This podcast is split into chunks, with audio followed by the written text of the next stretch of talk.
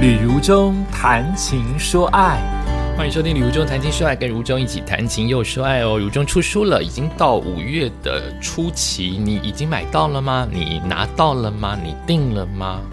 还是你根本不知道？应该比较没有人是不知道我出书在听 podcast 的，应该听 podcast 的，我猜大部分都源自于我的 FB，因为我 FB 的触及率虽然不高，但是人数比。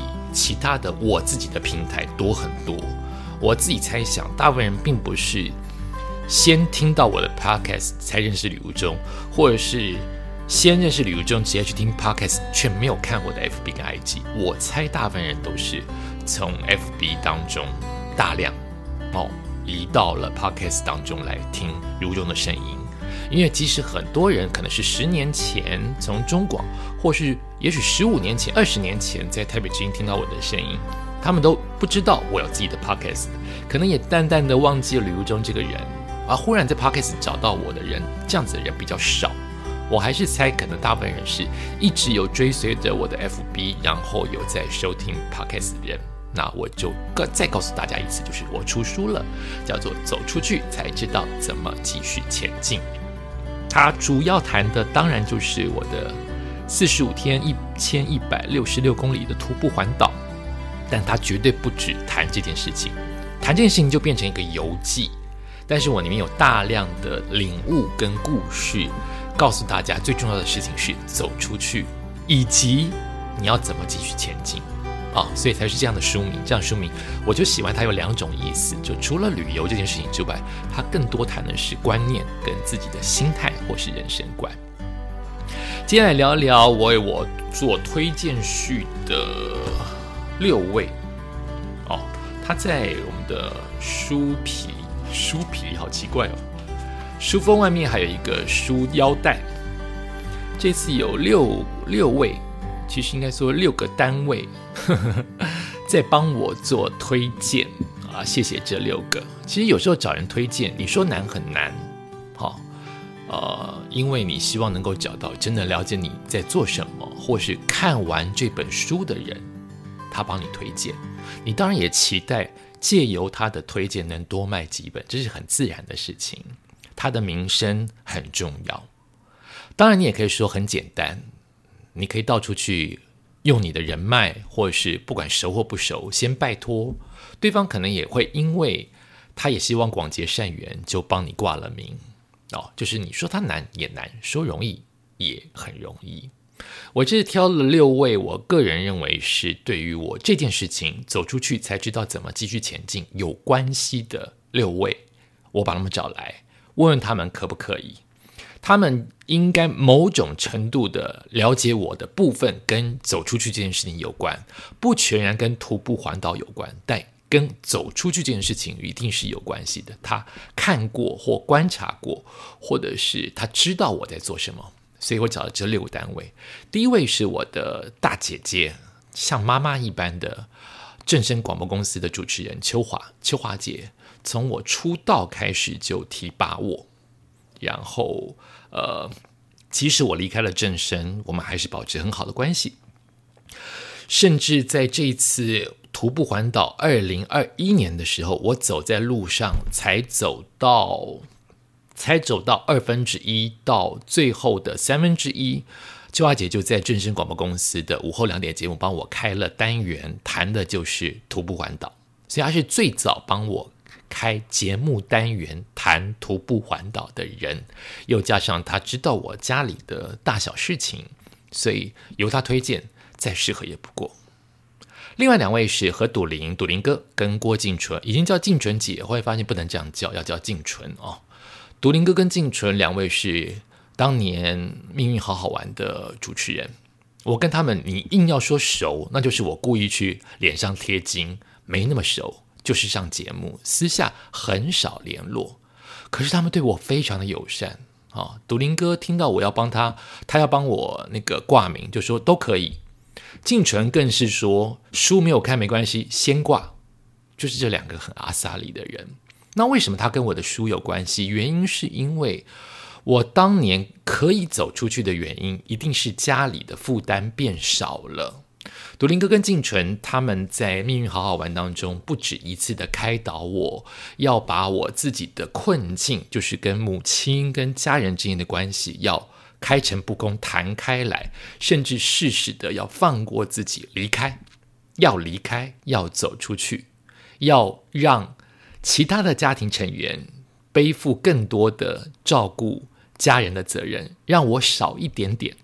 他们是这样鼓励我。也因此，他们非常符合我的书名“走出去才知道怎么继续前进”。我因为妈妈并没有天天跟我住在一起，以前在疫情之前，妈妈是长期二十四小时跟我住在一起。可是现在，我姐姐把她接回去住，所以妈妈是两边都住，住姐姐那边也住我这边。所以我至少有半年的时间是自己面对自己的生活，每一天二十四小时面对自己的生活，所以我才有机会往外走，走全台湾做环岛。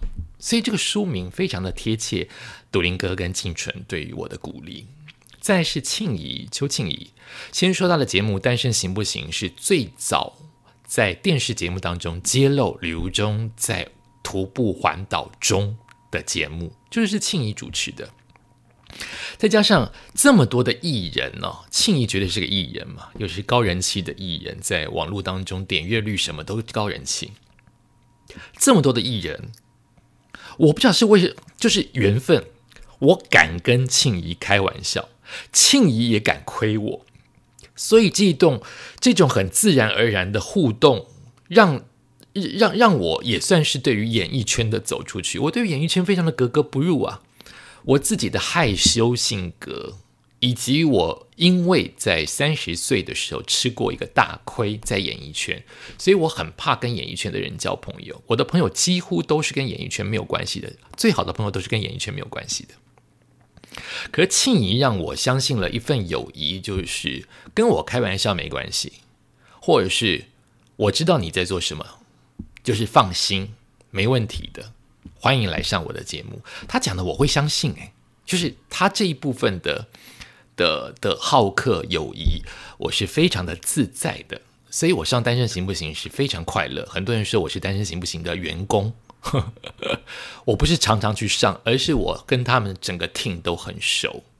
谢谢青怡，再是青燕，刘青燕是著名的童书专家。也是金钟广播跟金钟电视的双料主持人得奖者，他是我的大学同学。我们不同的系所，他是跟陶晶莹同一系新闻系，我是自己的广告系，但是我们大学就认识。但是你说熟也不这么熟，我们就是隔壁的寝室。当年的熟就是比较偏向于纯纯的纯同学之间有什么嘛？纯友谊，但我没有想到，我入社会之后，我受过青燕很多的帮忙。好比我的前一只狗叫阳光，因为它因为阳光的不适任在都市跟室内的环境，青燕居然接手帮我接给他的大哥。他的大哥有整座山的草原可以让狗狗跑，再加上我其实徒步环岛当中，他也是为我补给的一位，他帮我补给了两天。两天哦，就是在台中的时候，我第一天受他补给是临时把他叫出来，第二天我就觉得干脆在台中住一下太舒服，先玩一下好了，所以没有走。他又出来继续帮我补给，就是延续着大学同学的情分，来继续帮我接风洗尘，再加上聊聊过往。最后是我现在参加的业余性的跑团，叫做爱跑者协会。爱跑者协会有好多个。呃，分支在里面有跑快速的啦，有跑三铁的啦，有晨跑的啦，有暗黑跑的啦。我参加的是夜跑，夜跑是比较偏向于雅俗共赏的，就是没有那么的追求速度的。你下班来就一起来跑一跑。我参加的是这一种，因为我即使这么业余，我在夜跑者仍是数一数二跑最慢的人。我就是喜欢跑慢。我就是不喜欢竞争，所以我写爱跑者协会，是因为我在故事当中，我两度看到爱跑者的人，在我旅行当中，第一梯次跟第四梯次，我碰到了，在路上碰到。我第一天第一位碰到为我加油的人，就是爱跑者协会，他们晨跑，看到我在干嘛，我才不好意思的说出我想徒步环岛。就这样子被传开来。所以爱表者协会算是我的社团，也算是呃跟我帮助我一起训练脚力。没有这么多人一起跑的话，就没有办法，就可能有时候跑的时候就会比较懒散。好，多人一起跑，不是有一句话叫做什么？一个人可以跑跑跑快，一群人可以跑久。就是你聊一句，我聊一句，大家互相鼓励，就可以跑得很久。所以我这次找了这六个人，或者说这六个单位，因为最后爱跑者协会是个单位啊，共同来帮我，呃，算是诚挚的推荐。希望认识他们的人，借由他们的名字，我可以多卖个两本。但是我某种程度来说，我还是相信自己的文笔。文笔这件事情好坏很难说，看你什么角度。但我相信我传递的观念绝对很正向，而且不做作，因为我都是自己经历的，经历过徒步环岛，发现整个人真的有很大的改变。也许你可以不必像如中一样走一圈台湾，但走出去，可能是心境的走出去，或是身体上的走出去，绝对有帮助于你突破困境，这是真的。好，今天讲的是推荐序，也感谢你收听今天的旅中谈情说爱。记得书已经上市上架了，如果你在实体店面买的话，记得偷偷的把我的书放在封面最外面那一本，好不好？不要被压在下面。如果你在网络上面买的话，也谢谢你，希望能够多买一本送给你的亲朋好友。感谢你收听今天的旅中谈情说爱，我们下次再见。